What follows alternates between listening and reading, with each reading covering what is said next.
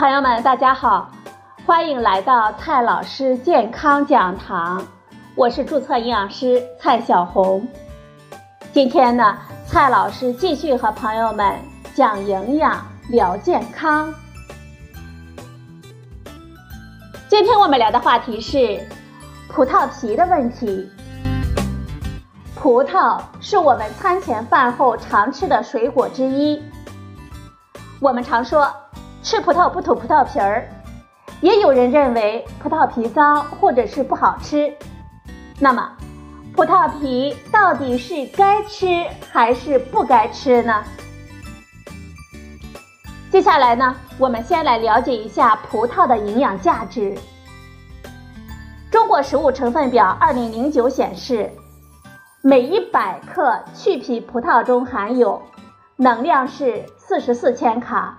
碳水化合物九点九克，脂肪零点五克，蛋白质零点二克，膳食纤维零点四克，还含有多种维生素，包括维生素 A 八微克，维生素 C 二十五毫克，胡萝卜素五十微克，维生素 E 零点七毫克，烟酸零点二毫克。另外呢，还有多种的矿物质，比如说。钾一百零四毫克，钠一点三毫克，磷十三毫克，硒零点二微克等等。除了水分之外，葡萄中的主要的生物功效成分是膳食纤维和多酚类的化合物。膳食纤维呢，主要存在于葡萄皮和葡萄籽当中。葡萄皮中纤维主要是以多聚糖。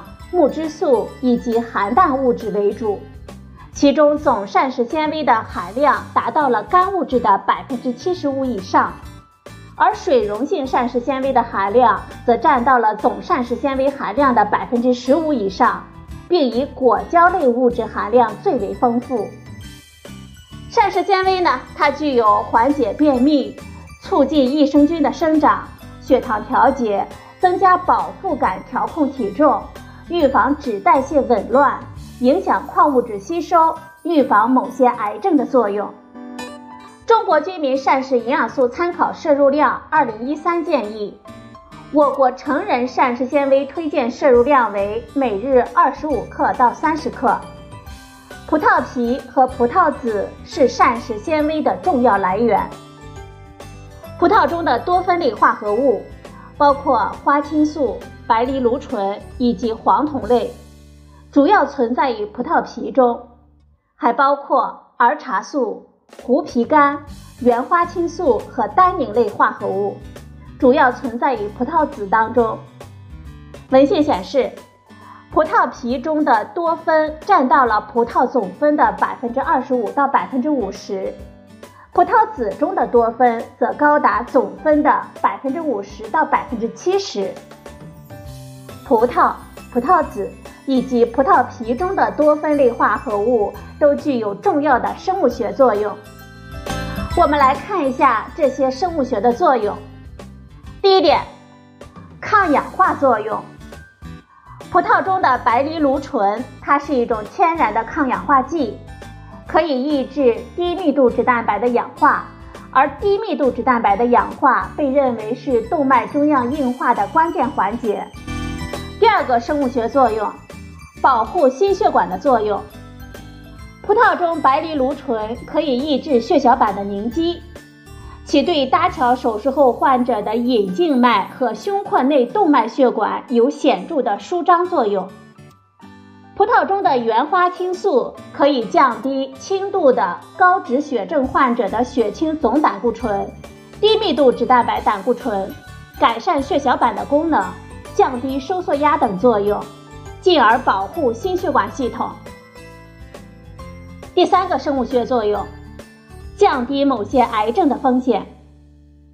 葡萄籽中的花青素摄入可以降低结直肠癌、胃癌、子宫内膜癌以及胰腺癌的患病风险。但是，原花青素在癌症发生之后，它的保护作用不再显现。第四个生物学作用，抑制微生物的作用。葡萄中黄酮类物质通过破坏细胞壁和细胞膜的完整性，抑制细菌能量代谢等，发挥抑菌的作用。如此看来呢，葡萄中的主要功效成分集中于葡萄籽和葡萄皮当中。因此，从健康的角度来说，我们吃葡萄的时候嚼碎葡萄籽，把葡萄皮吃下去，可以获取更多的有益我们健康的物质。如果口感上不能接受，也不需要强迫自己去这样做。我们可以从其他的途径来获取这些植物的化学物。好了，朋友们，今天的节目呢就到这里，谢谢您的收听，我们明天再会。